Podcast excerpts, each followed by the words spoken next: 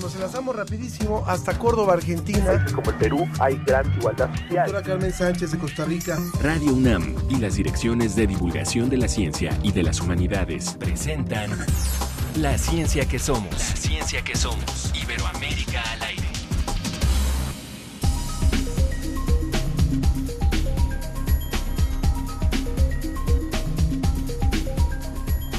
Muy buenos días, hoy es el día, perdón que lo diga así, pero estamos muy, muy, muy contentos. Llegó el día, llegó el 8 de septiembre, llegó la inauguración de 10 en Humanidades y la verdad es que estamos muy contentos. Hay un gran equipo detrás, tanto de la Dirección de Divulgación de las Humanidades como de la Dirección de Divulgación de la Ciencia, muchos investigadores, el subsistema de humanidades volcado en una exposición que hoy inauguramos en punto de las 12, si tiene oportunidad, acérquese, realmente vale mucho, mucho la pena. Estamos contentos, estamos de estreno. Y recuerden también ustedes que si no pueden escuchar este programa en vivo, lo pueden eh, escuchar a través de la retransmisión en el 860 de amplitud modulada en el podcast de la página de Radio UNAM. Queremos agradecer a todos los que nos escribieron la semana pasada y que nos solicitaron los libros de la colección del gato sigue vivo. Ya nos comunicamos con ustedes para que puedan recogerlos. Son Rutilio Ruiz, Elizabeth Cruz, Verónica Rodríguez, Mario Navarrete, Héctor Castillo, Lorenzo Sánchez, Juan Carlos Gómez y Verónica Velasco. A todos ellos muchísimas gracias por estar aquí, por, por, haber estado con nosotros y por participar. Y bueno, estamos de fiesta todo el mes de septiembre, además de las fiestas patrias. Bueno, pues en este mes cumplimos seis años al aire y por supuesto que lo vamos a celebrar. Recuerden aquel 27 de septiembre en donde empezamos la ciencia que somos. ¿Qué le hemos preparado para hoy?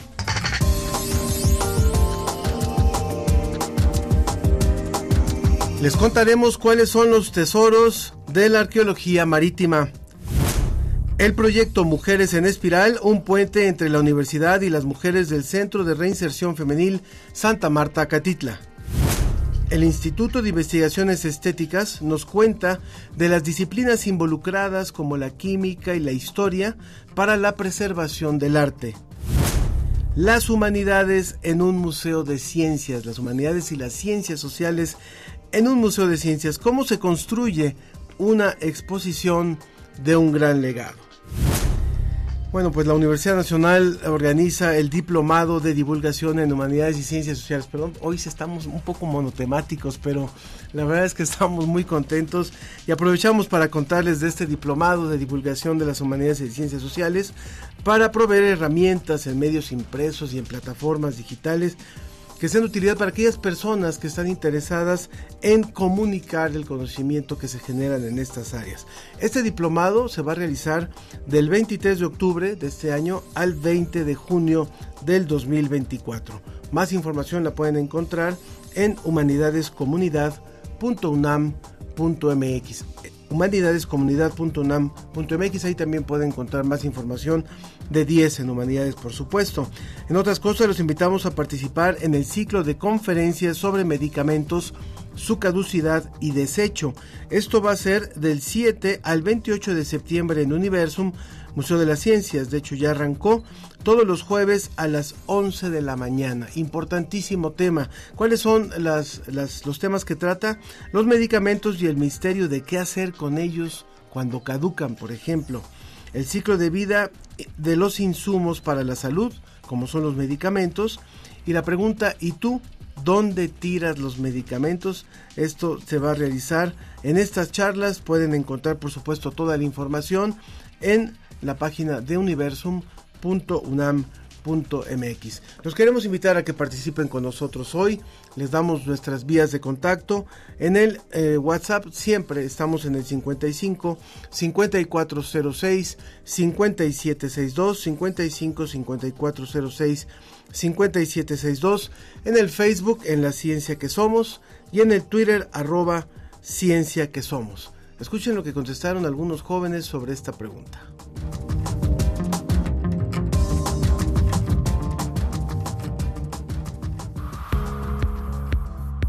Me llamo Sisley, la carrera que quiero estudiar es psicología. Me interesa la parte de salud mental y en la parte de la psicología infantil.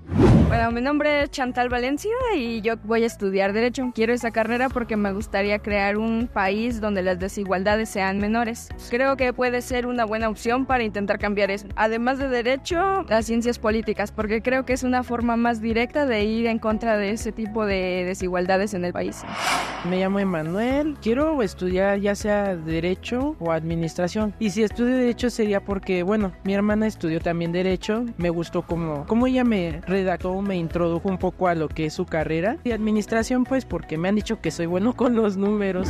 Soy Ari, soy deportista, entonces quisiera enfocarme en psicología deportiva. En algún modo sé lo que se siente, ¿no? Vivir un deporte y la presión que llegas a tener. Y siento que sí es importante tener como la asesoría psicológica para poder manejar todas las situaciones. Y hola, me llamo Francisco y me interesan las humanidades porque yo creo que es parte fundamental en la sociedad. Yo creo que ha trascendido eh, a lo largo de la historia del mundo y sí son parte fundamental para el desarrollo humano. Yo soy Larisa Ruiz, creo que desde siempre he tenido interés por la cultura de México. Vi una que me llamó mucho la atención que se llama Estudios Latinoamericanos. No sé, me encanta, me encanta venir a las conferencias, me encanta andar visitando museos, me, me gusta muchísimo La pregunta, la pregunta que les hicimos es si estudiarían alguna carrera de ciencias y humanidades y eso fue lo que nos contestaron de ciencias sociales y humanidades. Y bueno, pues como lo decíamos al inicio del programa, hoy estamos verdaderamente contentos en, muchos sentidos porque eh, eh, hoy inauguraremos a las 12 del día una exposición que se llama 10 en humanidades, una exposición en la que hemos trabajado más de un año un equipo grande de personas, un equipo numeroso de personas con diferentes especialidades y también, por supuesto, contando con la complicidad, con la colaboración, con la disponibilidad de muchos investigadores, de muchos hacedores de ciencia y que han querido compartir con nosotros lo que están, lo que están haciendo ellos. Y uno, y uno de ellos, que fue de los primeros más entusiastas y que le agradezco muchísimo esta, esta colaboración es el doctor Jorge Herrera. Bienvenido, Jorge. ¿Qué tal? Muy buenos días. Muchas gracias a Radio UNAM por la invitación y buen día a toda la audiencia. Muchas gracias. Jorge es licenciado en Arqueología por la Escuela Nacional de Antropología e Historia y doctor en Arqueología Marítima por la Universidad de Southampton en el Reino Unido. Y él ha hecho estudios de doctorado en el Instituto de Investigaciones Antropológicas, de hecho es investigador en este instituto. Cuando empezamos a ver cómo mostrarle a los públicos que visitan Universum eh, el quehacer de las humanidades y las ciencias sociales, estuvimos buscando también algunos ejemplos de algunos trabajos que se estaban desarrollando eh, y que pudieran ser ilustrativos del quehacer en estas áreas de las ciencias sociales y de las humanidades. Y cuando encontramos el proyecto de Jorge, nos pareció interesantísimo. Él ha estado involucrado en muchísimos proyectos de arqueología marítima, en el Golfo de México, en el Mar Caribe, en, en, los cayos de Florida, y aquí en, en, Veracruz, en un proyecto importantísimo en el que ha estado involucrado por más de 20 años. Gracias a eso, en la exposición, hoy vamos a presentar la réplica de un barco. Cuéntanos, por favor, eh, Jorge, ¿Cómo, ¿Cómo surge este proyecto de arqueología marítima? ¿Qué nos refleja, qué nos revela?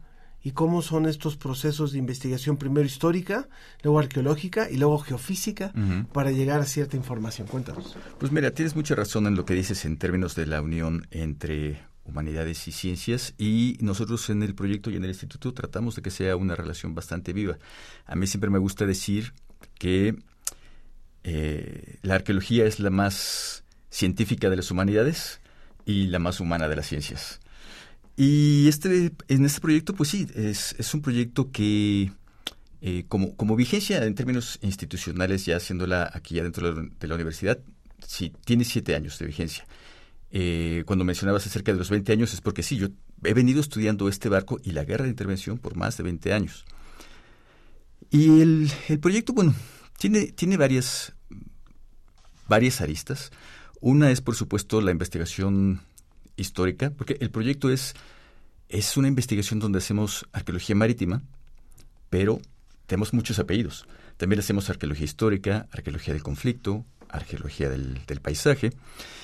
Y eso nos implica hacer un trabajo muy fuerte en investigación en archivos históricos, eh, archivos históricos nacionales, archivos históricos eh, de los Estados Unidos, donde tenemos miles y miles de reproducciones de, documentos de la historia náutica de esta, de esta guerra, que elegí estudiar esta guerra en este proyecto porque es una guerra mal contada, en donde creemos que México fue arrasado. Eh, sí, México pierde la guerra, eso es indudable, pero la historia no estaba contada de manera completa y hay muchos elementos de la guerra en el mar que no están contados de ninguna manera. Y curiosamente, tres... El mar habla. ¿Eh? Y el mar habla. Y el mar habla, y lo estamos haciendo hablar. Estamos entonces conjuntando toda esta investigación histórica eh, que ha sido desbordante con investigación arqueológica bajo las aguas, en, en el fondo del mar, en, la, en ríos, también en campos de batalla costeros. Entonces hacemos una arqueología que también es anfibia, porque a veces trabajamos bajo, bajo el mar, a veces en un río, a veces en la costa, a veces tierra adentro, en los campos de batalla donde se enfrentaron fortificaciones mexicanas con las embarcaciones estadounidenses y en donde hay también, bueno, restos de naufragios de ambas, de ambas partes. Y eso nos lleva a la parte geofísica, porque también, bueno, se pierden muchos barcos de Estados Unidos y de México durante la guerra, ¿Cómo los encuentras? ¿Dónde están? Tenemos la información histórica de que se perdieron, pero para encontrarlos hemos ido diseñando y poniendo a punto también adentro, del, proyecto y en el Instituto de Investigaciones Antropológicas un sistema de hidrografía eh, que complementa equipos de geofísica, posicionamiento y robótica que hasta donde nosotros sabemos es el más avanzado en este momento en Iberoamérica. Para que el público tenga una idea también, eh, bueno, guerra de intervención, estamos hablando 1846, 1848. Así es. Hay estos enfrentamientos entre marinas eh, de Estados Unidos y ejércitos eh, de Estados Unidos y México y se pierden barcos. Y apenas en 1980 un, un investigador, un un eh, aficionado, como lo decías tú, un, apasionado de estos temas, encuentra los posibles restos de uno de estos barcos estadounidenses, el Somers, ¿no? Sí, así es, es. Me parece que fue en 1986, un, un aficionado a la historia, aventurero, eh, con buena potencia económica de los Estados Unidos, se interesa por la historia del Somers, porque es un barco que es muy importante en la historia de los Estados Unidos. Es, importante para la historia de México por su participación en la guerra, también es importante en la, historia de los Estados Unidos porque a partir de un motín que ocurre a bordo de este barco, se crea la Academia Militar de Nápoles, que no existía antes. Eh, que es la principal academia naval militar de los Estados Unidos. Entonces también, bueno, cambia la historia de la instrucción naval de los Estados Unidos. Entonces es un barco famoso porque, bueno, los amotinados son ahorcados, uno de los muchachos que es ahorcado es hijo del secretario de guerra, se hace un gigantesco escándalo, eh, hay historias de aparecidos a bordo del barco, decían que el barco estaba maldito, que no querían subirse a navegar en él. De hecho, bueno, la historia, podríamos decir que de, cierta forma le hubiera... Esta gente que dice que estaba maldito le hubieran dicho, sí, ven, teníamos razón, el barco se hunde, se hunde en México, este, cuando no debería de haberse hundido. Eh, y él, bueno, viene a México, hace una expedición, eh, se alía con unos, con unos arqueólogos de Estados Unidos y de Escocia, encuentran el naufragio. Después hay un par de pequeñas expediciones en conjunto con autoridades mexicanas y autoridades de los Estados Unidos. Eh, yo participo en la segunda. yo trabajaba en ese momento en el, en el INA. Es, es el INA y el National Black Service de los Estados Unidos, que es como su contraparte. Eh, vamos, hacemos una pequeña exploración. Bueno, yo ya hago una exploración geofísica del barco en ese momento, estamos hablando de finales de los noventas, y eh, a mí me queda el interés de, hacer un proyecto ya potente, eh, grande, integral, no solamente del barco, sino de la guerra náutica y cómo este barco y muchos otros influyen en el desenlace y en los devenires de esta guerra. Estamos conversando con Jorge. Jorge, él es un doctor en, arqueología. Jorge Herrera. Y yo le quisiera aprovechar, quisiera aprovechar, Jorge, dado que vamos a estar presentando en este programa la información de algunas de las cosas, de los objetos y de las investigaciones que están en esta exposición de 10 en humanidades. Yo te lo voy a decir por qué 10 en humanidades también. Pero eh, eh, aprovechando los últimos cuatro minutos que nos quedan, ¿qué va a encontrar el público? ¿Qué va, qué va a encontrar el público que visite esta exposición en el proyecto del barco Somers? Bueno, van a encontrar una reproducción de el casco del barco. El casco del barco, eh, como platicamos hace ratito, ¿no? Gran, un gran trabajo de investigación histórica con base en la información histórica y, la, combinación de la historia con la arqueología. Construimos un modelo digital del casco del barco para realizar una serie de... A partir de, las, de, las, de los sumergimientos que hicieron, a, a partir de la exploración física. Es parte tiene que ver, hay datos que obtenemos del sitio de naufragio en directo y mucho de los planos originales del el constructor naval, del arquitecto naval. Entonces nosotros reconstruimos el, casco del barco de manera digital y hacemos una serie de experimentos en programas muy avanzados de ingeniería naval. Nosotros hacemos lo que se llama ingeniería naval inversa. Que es, en vez de construir, de hacer el diseño y después construir el barco, pues nosotros tenemos un barco que falla, lo analizamos y después construimos el modelo para entender por qué falla. Porque sabemos cómo se hunde, pero no sabemos por qué se hunde, que esa es una de las grandes preguntas del proyecto.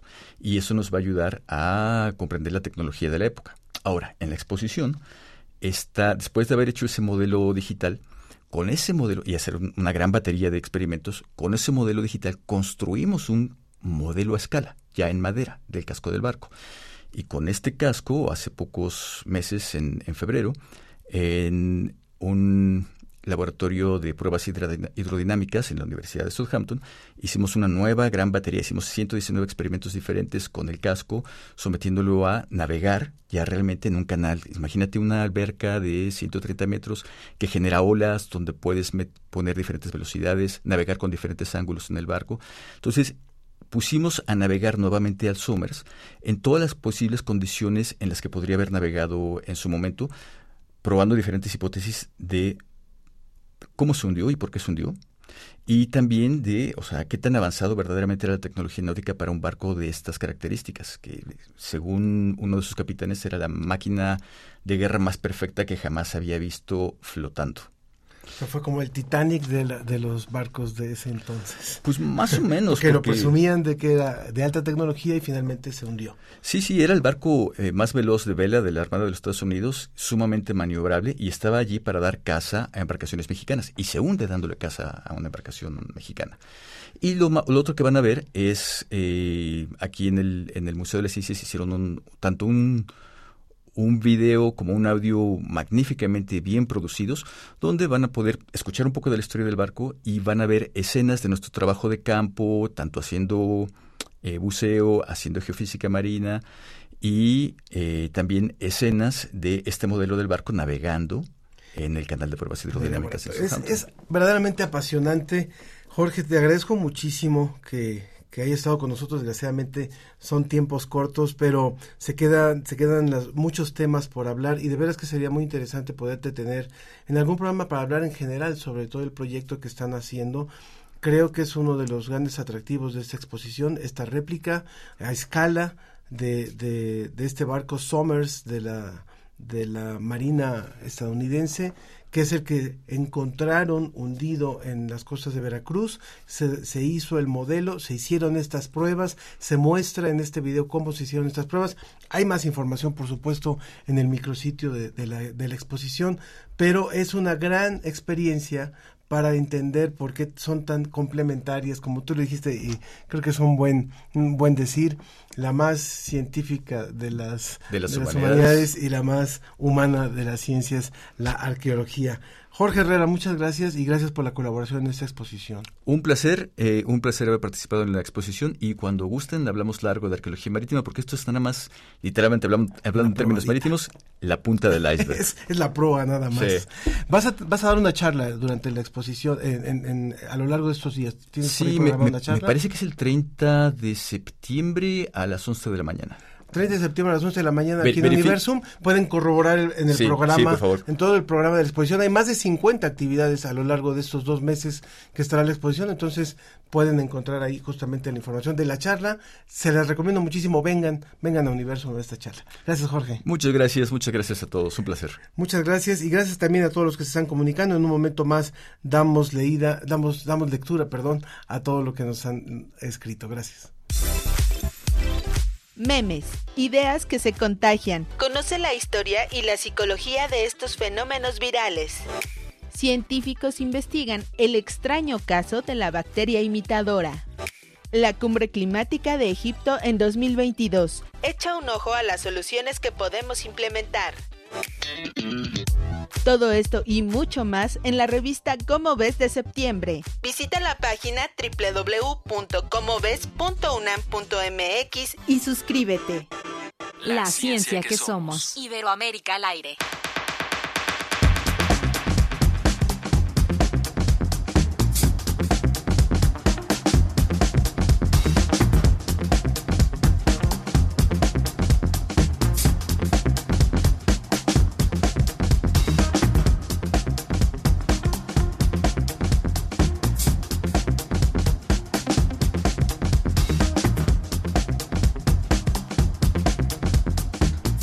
Continuamos aquí en la ciencia que somos. Es un placer de veras recibir todos los comentarios. Chapis o Gesto dice aquí lista para escucharlos, les mando un abrazo. Manuel Cabero, bueno, ya, ya puestazo para el programa de hoy, saludos y un abrazote. Eh, Nos pregunta por Ana Cristina, que está ya en otros proyectos. Marcela Boyd, muchas felicidades, abrazos y mucho éxito. Elizabeth, gracias por los libros, ya los recibió, qué bueno. Eh, Fermín, buenísimos días, listos para escucharlos con todo y café en mano. Nosotros también aquí ya traemos nuestro café. Y eh, saludos desde Puerto Lázaro Cárdenas. Michoacán, excelente programa, muchas gracias. Aguilar Perea, buen día, felicidades por el programa. Gracias a todos los que se están comunicando y por supuesto también también Tela en Twitter dice bonitos y científicos días. Esa es una buena forma de, de, arrancar con esta con este día y con este programa. Y bueno, me da mucho gusto darle la bienvenida a, a quien representa otro de los grandes proyectos que mostramos en 10 en Humanidades. Les decía yo que les iba a contar por qué se, por qué se llama 10 en Humanidades, que aquí está puesto en esta playera. Bueno, porque la exposición es muy difícil hablar de todo lo que hacen las disciplinas en ciencias sociales y humanidades. Y entonces lo que nosotros mostramos son 10 de los principales beneficios que nos aporta la investigación social y humanística, como es la reflexión filosófica de a dónde vamos, de dónde venimos, o también nos ayuda a entender por qué se distribuye la riqueza, cómo se distribuye, eso es parte de la investigación, o también nos ayuda a entender el tema de las, de las desigualdades, el tema de las diversidades, por ejemplo, también la investigación social y humanística que nos ayuda a ver cómo, cómo preservamos los saberes, cómo reconocemos nuestra historia, por ejemplo, o también cómo, eh, cómo nos conformamos como sociedad, lo que tiene que ver con derechos humanos, lo que tiene que ver con participación ciudadana. En fin, son 10 grandes temas que son el eje de esta exposición. Y está aquí con nosotros Patti, Pat, no te puedo decir Patricia, Patti, Patti Piñones, doctora. Ella es parte del proyecto Mujeres en Espiral, que es eh, un proyecto padrísimo que lo pudimos ver en el, en el Centro de Reinserción Femenil en Santa Marta, Catitla. Cuando ustedes llegan y van bajando para la, la zona donde son las visitas, a la, la zona pública, donde se encuentran las familias o que van a visitar a las a las mujeres que están ahí privadas de la libertad y que desgraciadamente cada vez visitan menos conforme pasan los meses, a diferencia de lo que pasa con los hombres. Pues hay una gran eh, rampa que está hecha justamente en espiral. Y eh, hace algunos años, lo que era entonces el programa universitario de estudios de género, eh, decidió trabajar con ellas muchos temas, muchas áreas, y a partir de eso pintaron pintaron esa rampa, pintaron esa espiral, le dieron otro color. Cuéntanos, Patti, por favor. Muchísimas gracias. Primero estar en la ciencia que somos. No es, es de verdad he estado varias veces y me encanta. Gracias por la oportunidad de venir y de platicar un poco de algo que hoy se presenta en 10 en Humanidades, que hoy se inaugura y que se seguirá presentando.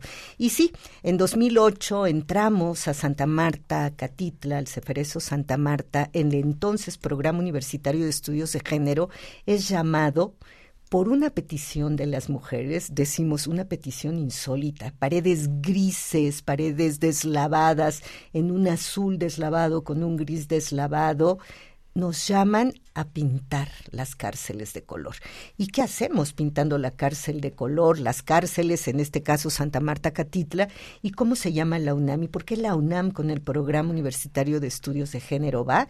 Porque hay que ir y hacer investigación, acción participativa para conocer esto, las condiciones de vida de las mujeres antes, durante y después de haber estado encarceladas. Y pintamos cuatro murales a lo largo de casi cinco años y muchas otras cosas, pero los murales son de verdad una maravilla. Tomaron las paredes, los muros enormes de Santa Marta para poner qué necesitaban, qué querían, qué proponían, sus dolores, sus sentires, sus pensares. Es, es, la verdad, y es muy impactante lo que se ve ahí, porque lo que ellas reflejan fue lo que quisieron presentar.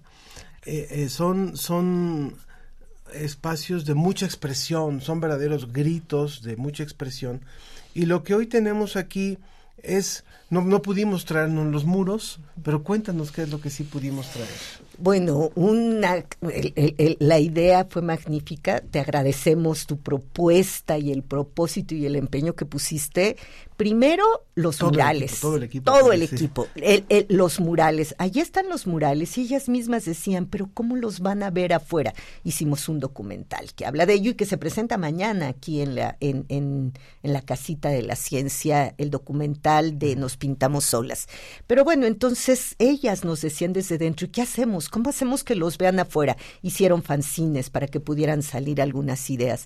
Y una de las compañeras, Aida Blanco, que es pintora, aprendió a pintar, se fue perfeccionando en ello, retomó cada uno de los cuadros que bien dijiste, el primer mural se llama El Grito. Hay un grito por la justicia, hay un grito por el contacto con los familiares, porque las atiendan, porque atiendan a sus demandas, y ella hizo cajitas, porque trabaja la madera, hace cajitas, y en las cajitas pintó cada uno de los cuadros que tiene el mural del grito. Y los fuimos conservando ella algunos, otros algunas de nosotras que lo compramos, otros Marisa, Belaustegui nuestra directora en el entonces Pueja, ahora CIEG.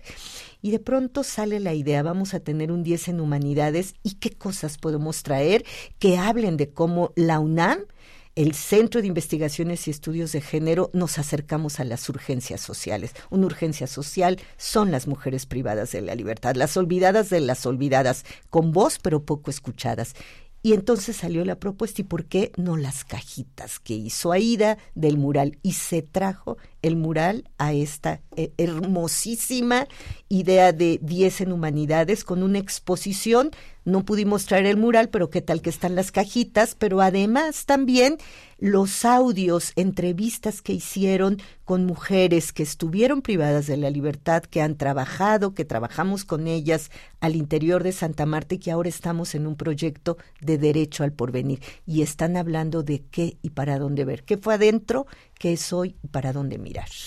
Yo quiero aprovechar que está aquí con nosotros Patti Quiñones para que haga un comercial porque justamente eh, hoy no va a poder estar con nosotros eh, Marisa en la inauguración, porque presentan un libro y presentan un libro que tiene que ver con lo que estamos hablando. A ver, claro, hoy tenemos 8 de septiembre, todo pasa el 8. ¿Qué día ha sido, eh? Buenísimo, con 10. Y apenas llevamos unas cuantas horas. Y con 10 ¿eh? en humanidades. Sí, el libro se llama Mujeres privadas de la libertad, perspectiva de género prácticas artísticas, jurídicas y pedagogías en resistencia. ¿Quiénes van a estar? Va a estar nuestra directora, que es directora del proyecto, pero entonces coordinadora de este producto.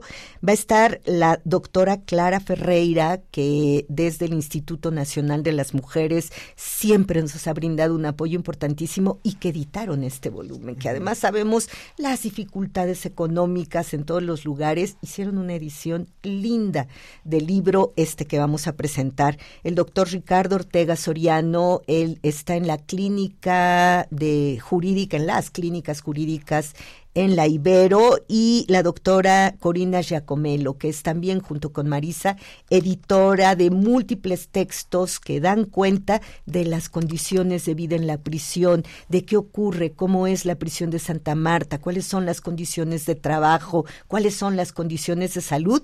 Y la cereza es termina el libro este que hoy presentamos y va a estar presente allá en la Torre 2 de Humanidades, Natasha, eh, que es una de las compañeras egresadas que escribió en este libro también.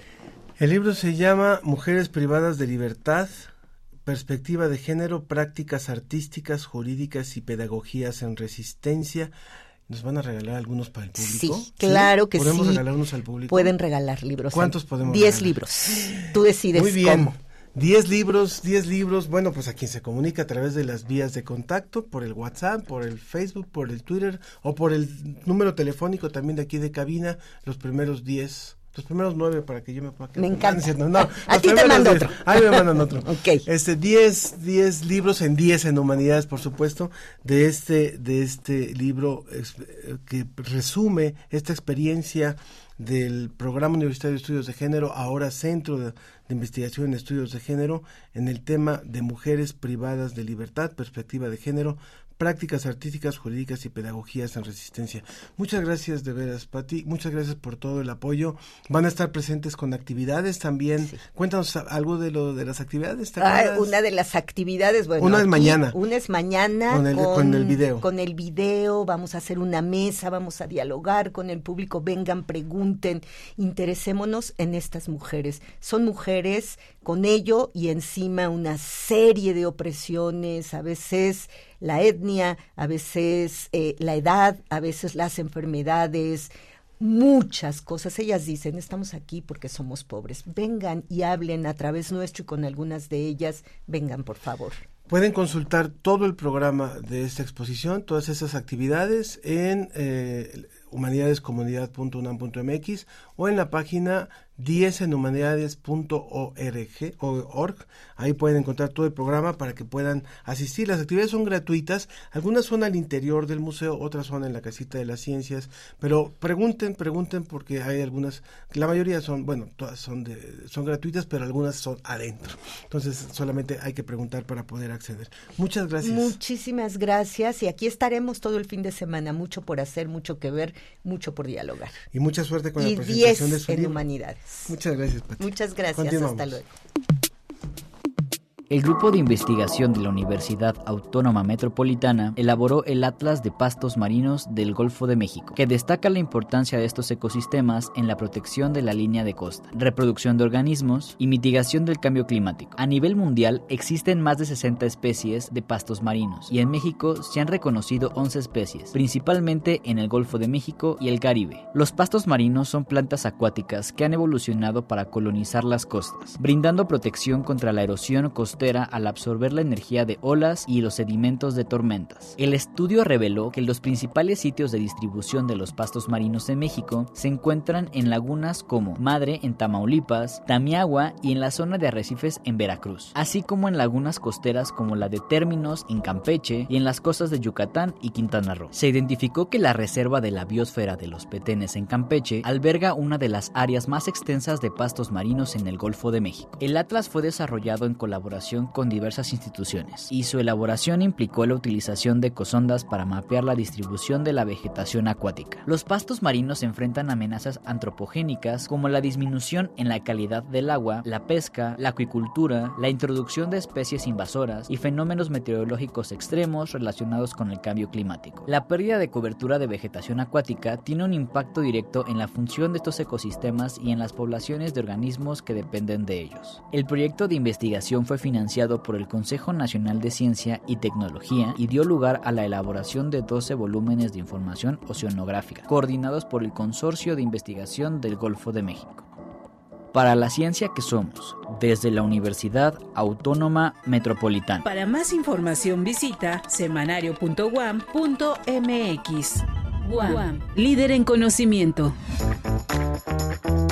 En septiembre te llevamos por los senderos de las neurociencias. Entérate en Ciencia UNAM cómo nuestro cerebro reacciona ante una obra de arte.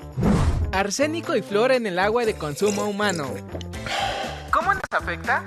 Un recuento de las investigaciones que apuntan a la vitamina D como aliada de la salud intestinal. Que tu curiosidad no se detenga. Búscanos en www.ciencia.unam.mx. www.ciencia.unam.mx.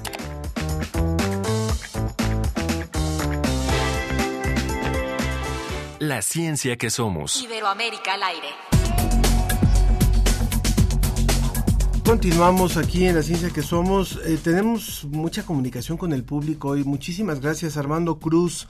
Dice, al escucharlos hablar sobre barcos me despierta el interés sobre libros que hablen de travesías, motines y aventuras de barco. Pueden recomendarme algunos libros sobre el tema. Un saludo desde Emiliano Zapata Morelos. Y ya de aquí justamente el doctor Herrera nos contestó la obra marítima de los novelistas Herman Melville, Joseph Conrad y Álvaro Mutis. Los tres son una maravilla. Y también Merville, perdón, y también, eh, también nos escribió Mariana Laplace, yo quiero un libro de Mujeres Privadas de la Libertad, Rutilio Ruiz también quiere un libro de los que ofreció el CIEG. Bueno, pues muchas gracias, gracias por participar, continúen comunicándose y me da mucho gusto también darle bienvenida a la doctora Elsa Arroyo. También las investigaciones estéticas están presentes. Hay un instituto en la UNAM que hace eh, investigaciones sobre temas estéticos y eh, es fundamental hablar del laboratorio de obras de arte que aquí tienen una presencia importantísima en una parte de la exposición y por eso está con nosotros la doctora Elsa Arroyo. Ella es curadora de arte del Instituto de Investigaciones Estéticas de la UNAM, doctora en Historia del Arte y también, eh, también eh, hizo una licenciatura en Restauración de Bienes Muebles por la Escuela Nacional de Conservación, Restauración y Museografía del Instituto Nacional de Antropología e Historia. Bienvenida. Muchas gracias, buenos días a todas y a todos, los escuchas y aquí en, el, en la cabina. Muchas gracias. bueno, cuéntanos por favor un poco esta, esta maravilla que presentan ustedes en esta exposición. Hay varias, hay varias cosas que, varios objetos que nos proporcionaron, pero hay uno, hay un, hay un despliegue que habla de una obra de, de una obra de arte como desmenuzada, para entender muchas cosas. Cuéntanos, por favor. Sí, bueno, nuestra idea de participar en 10 en Humanidades es acercar a las personas visitantes a mirar más allá de la superficie de una obra de arte tratar de acercarnos a cada una de las capas que conforman su estratigrafía y conocer así cuál es su técnica de manufactura, a qué contexto cultural pertenece, cómo operaba el proceso artístico y creativo de un pintor en específico. Y el caso que utilizamos es una obra que para nosotros ha sido muy importante para eh, poner a punto nuestras metodologías de aproximación, ya que tiene un modo de haber sido resuelta que va acorde con las prácticas del Renacimiento. Es una pintura de la primera mitad del siglo XVI, la que nos sirvió para hacerle toda una batería de análisis científico que va desde los rayos X, la fotografía infrarroja, la ultravioleta, con lo cual vamos hacia adentro de las capas pictóricas, mirando el panel en el que se pintó, que es un panel de álamo de madera, luego las preparaciones que son de plomo y luego las capas pictóricas que son ricas en esa paleta muy brillante del Renacimiento con vermellón, con azurita, con toda la, la gama, digamos, ¿no? que caracteriza ese periodo histórico.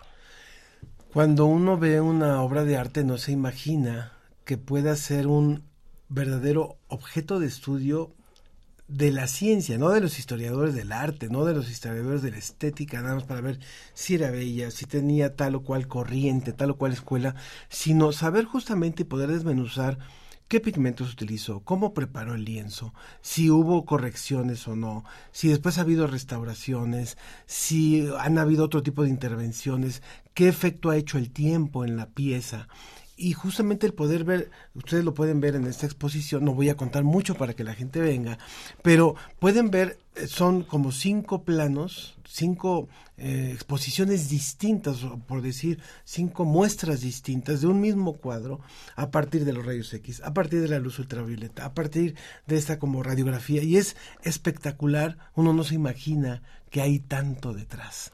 Pues en la universidad ya llevamos algunos años eh, desarrollando estas metodologías de aproximación a las obras de arte, donde es el objeto el que lo ponemos en una mesa de disección. Exacto. Partimos no solamente de las fuentes históricas y de los análisis historiográficos, sino que utilizamos a los objetos como nuestra fuente primordial de estudio.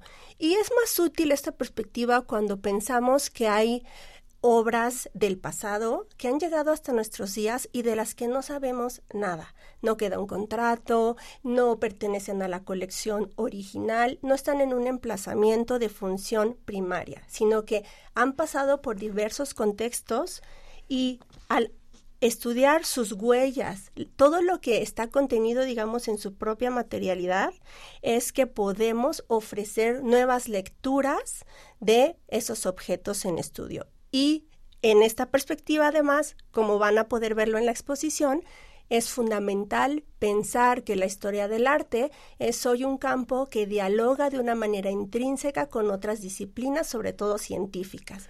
Entonces hacemos un trabajo que transita de lo multidisciplinar, lo interdisciplinar, eh, con colegas que forman parte de este consorcio al que pertenece nuestro laboratorio en el Instituto de Investigaciones Estéticas, que es el Laboratorio Nacional de Ciencias para la Conservación y la Investigación del Patrimonio Cultural. Yo creo que es muy importante agradecerle también a, la, por supuesto, a la directora del instituto, Angélica, pero también a Humelia, a la maestra Humelia Hernández, que ha trabajado con nosotros de la mano en este proyecto. Creo que ha sido muy importante. La verdad es que es uno de los de las áreas de la exposición que nos parece que son muy reveladoras de cómo la ciencia y las humanidades están vinculadas y cuando están más vinculadas, de la verdad es que los resultados son, son espectaculares.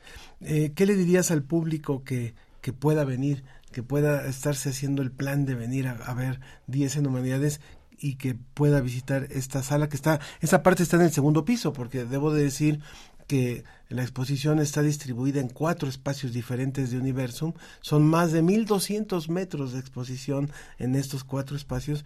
Pero, ¿qué le dirías a este público que a lo mejor está interesado?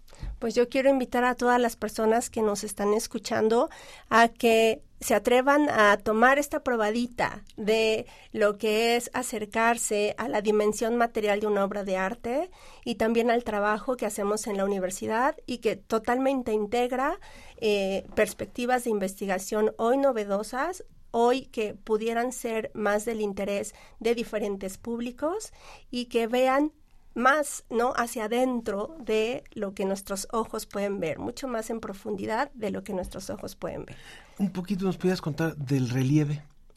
Sí, del bueno, relieve que también está, está expuesto. Ese relieve también los invito a que vengan porque eh, en la exposición se presentan imágenes de alta resolución de una pieza que fue robada del patrimonio mexicano, que ha tenido esta historia de vida muy complicada y que la hemos, se ha podido restituir a las colecciones mexicanas en el Museo de Antropología y que en sí misma reúne toda una historia de miradas, de cómo hemos actuado como, como sociedad para recuperar el patrimonio y para ponerlo en valor actualmente. Y cómo también los estudios técnicos permiten conocer de qué manera vamos a entender las necesidades de preservación de este patrimonio que es tan característico de la cultura nuestra, ¿no? Entonces, eso también, y también tenemos una parte más lúdica para que se aproximen un poco a la cocina del taller de un pintor con los materiales y los pigmentos y lo que está, digamos, detrás de ese hacer, de esa fabricación de una obra de arte. Pues muchas gracias, Elsa, por, por, haber estado con nosotros y gracias por toda esta colaboración que ha sido, ha sido maratónica, ha sido exhaustiva, pero que realmente creo que aporta muchísimo para los visitantes de esta exposición. Pues enhorabuena y que tenga mucho éxito la expo. Muchas gracias. Elsa Arroyo, quien es curadora de arte en el Instituto de Investigaciones Estéticas de la UNAM. Siempre pongo el ejemplo de que alguien que trabajó conmigo me decía, investigaciones estéticas en la UNAM. Hacen, hacen cirugías. Dije, no, eso no tiene nada que ver. Pero tenemos que seguir informando de qué es lo que hacen en, en este instituto. Muchas gracias. Gracias. Continuamos. La realidad virtual llegó a Universum. Conoce Inmersión Salvaje, una experiencia que te transporta a nuevos ecosistemas con una tecnología única. Te esperamos en Imaginare, el nuevo espacio en la explanada del Museo Universum. Visita boletos.universum.unam.mx boletos.universum.unam.mx y explora el mundo salvaje en realidad virtual. La, ciencia, que, somos. Iberoamérica al aire.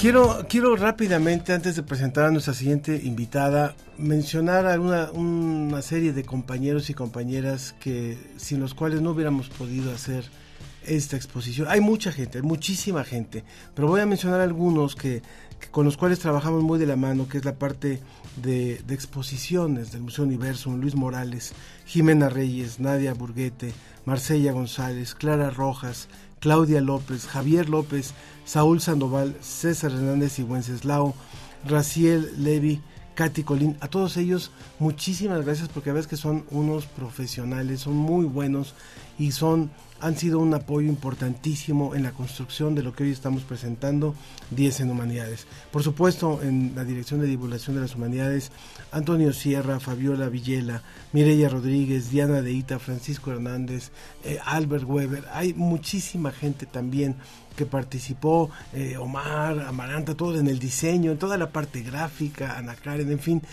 es un equipazo que hoy eh, está muy contento, la verdad es que estamos muy contentos porque es la primera vez que en los 31 años de Universum se presenta una exposición con estas características y pues nos tiene, nos tiene muy contentos.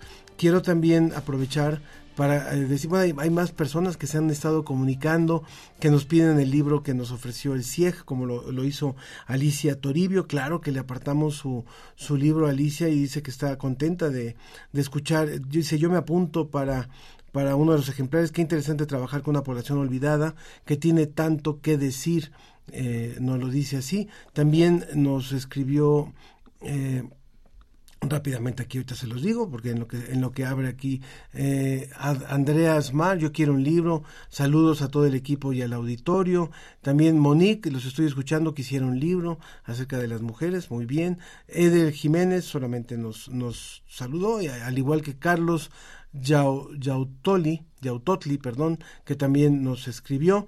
En fin, hay, hay varias comunicaciones aquí de nuestro público, en un momento más lo vamos a leer, así como Sergio Gasca, que también dijo, llegando tarde, pero llegando, aunque sea un ratito. Te recomiendo que escuches el programa completo, Sergio, hoy ha estado verdaderamente interesante. Y ya está con nosotros Jimena Reyes Pimentel, ella es licenciada en, eh, en diseño gráfico, con especialización en gestión de proyectos museales. Es la jefa del Departamento de Comunicación Gráfica para Exposiciones en Universum, con 23 años de experiencia y está encargada de la museografía de la exposición 10 en Humanidades.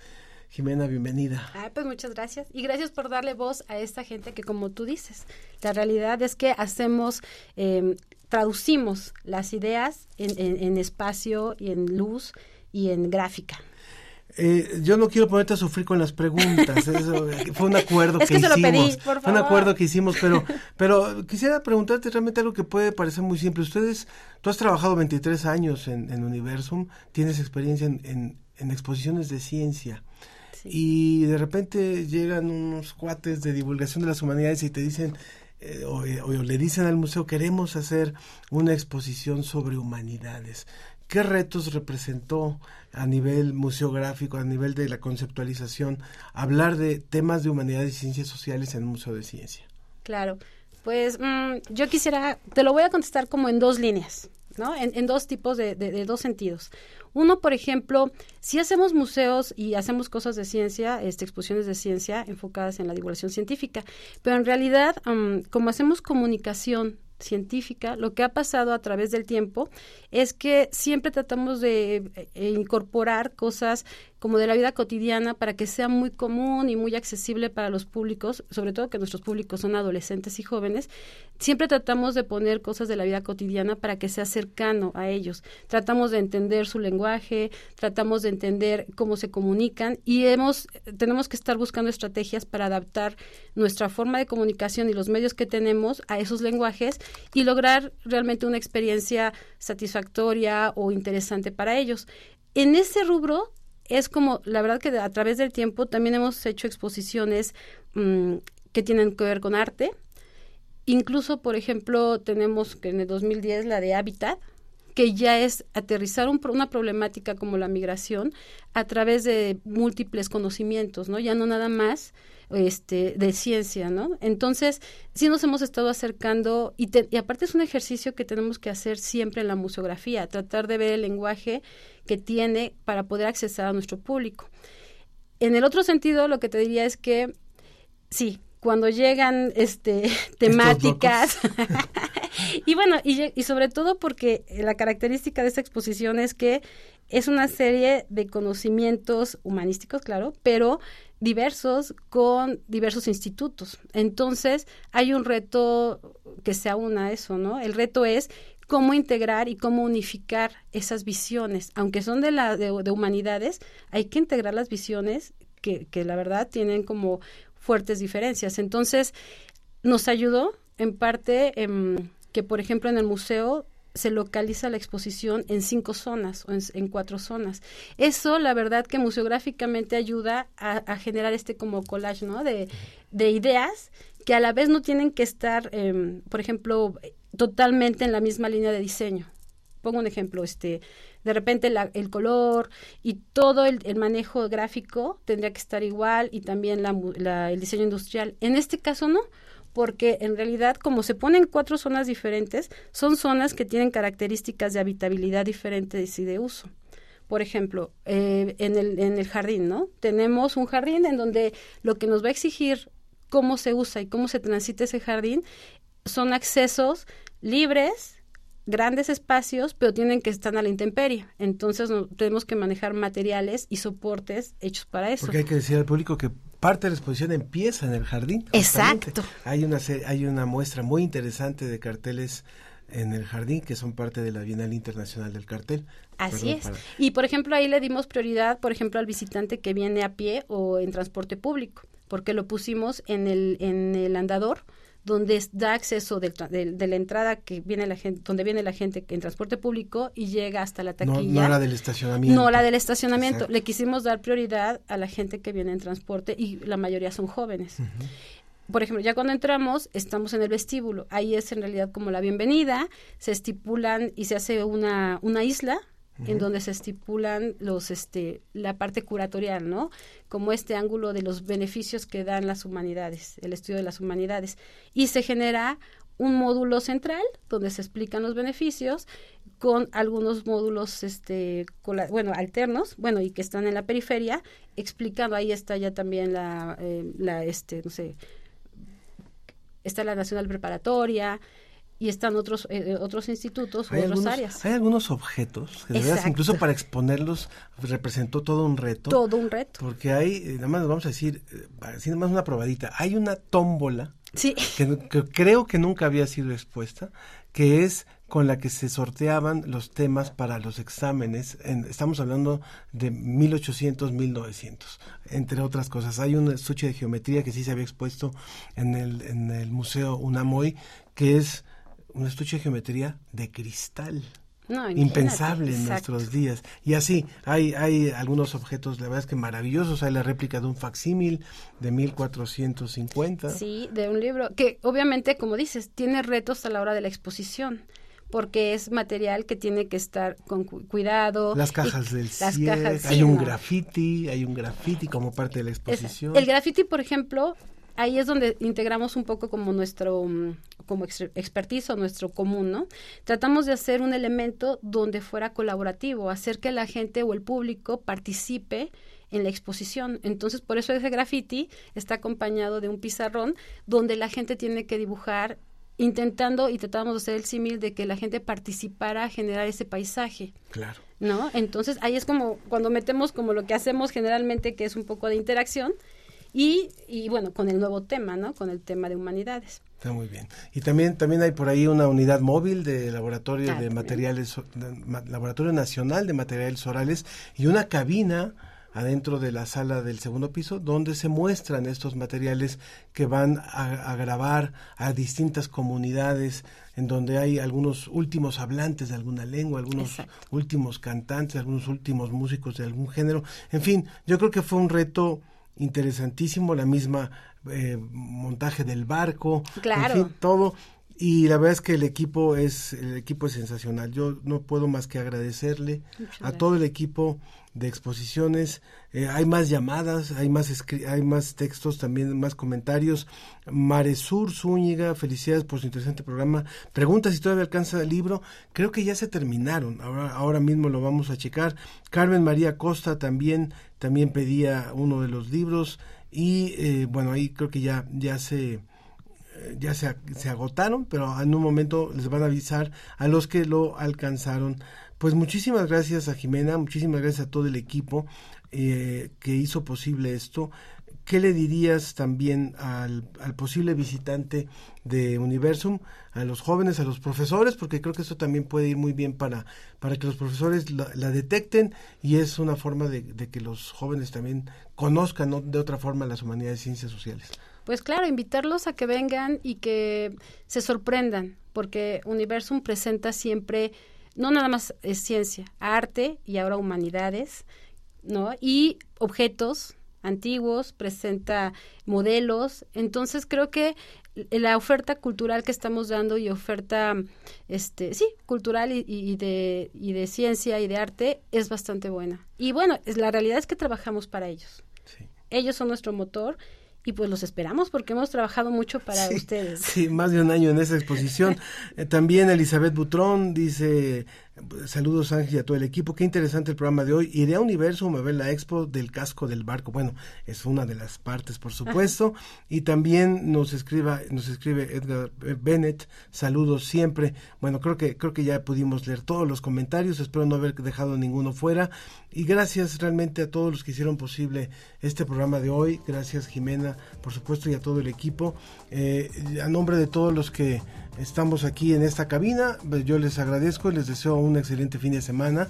Les recomiendo que visiten la página de Universum, la página de Humanidades Comunidad o 10 en Humanidades para que puedan ver todo el programa. Es un programa, repito, de más de 50 actividades a lo largo de dos meses. Solamente vamos a estar del 8 de septiembre al 12 de noviembre. Entonces eh, hay que ver qué actividades hay. Va a haber cine mudo con música en vivo. Va a haber eh, el, estreno de un documental sobre Cuba en el cual la Coordinación de Humanidades es eh, produ- coproductora. Va a haber teatro, va a haber música, va a haber tango, tango y género. Van a haber muchos temas que realmente son interesantes. La fabricación de libretas japonesas, mesas. hay una mesa, hay una mesa muy importante el próximo jueves a la una de la tarde sobre el presente y el futuro de las humanidades. En fin, es un programa amplísimo. Los invitamos todo eso, todo eso, como dijo Jimena, está hecho para ustedes. Mariana Laplace dice que interesante, Cecilia Vázquez dice saludos, gracias, buen día. Bueno, muchas gracias a todos, que tengan un excelente fin de semana.